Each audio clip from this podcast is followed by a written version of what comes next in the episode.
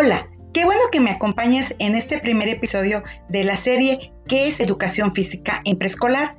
Mi nombre es Rubí Guerrero y en este primer episodio platicaremos justamente sobre este tema y los propósitos en el nivel preescolar.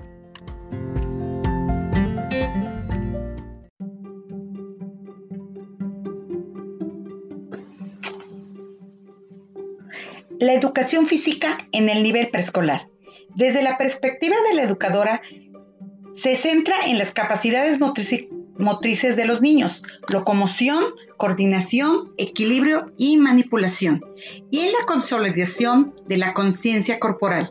Se pretende que, de manera progresiva, logren un mejor control y conocimiento de sus habilidades y posibilidades de movimiento.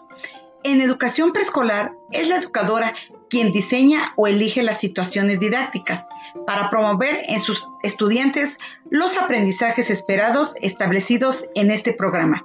Si bien los niños en este nivel han alcanzado control en sus movimientos, las oportunidades que vivan en la escuela harán que avancen y consoliden cada vez más sus capacidades motrices en acciones combinadas y complejas.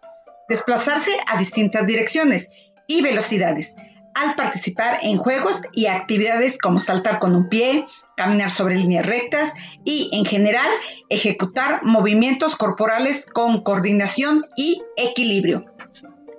Los propósitos por este nivel es identificar y ejecutar movimientos de locomoción, manipulación y estabilidad en diversas situaciones, juegos y actividades para favorecer su confianza explorar y reconocer sus posibilidades motrices de expresión y relación con los otros para fortalecer el conocimiento de sí. Ordenar y distinguir diferentes respuestas motrices ante retos y situaciones individuales y colectivas que implican imaginación y creatividad.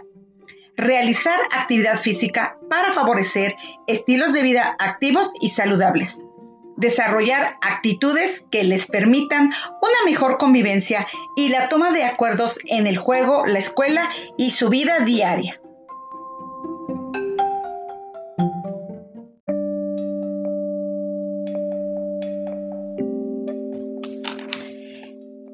Que me acompañaron en este primer episodio. Recuerden que encontrarán algunos enlaces hacia algunos sitios de interés y recursos adicionales. No te pierdas el episodio de la próxima semana.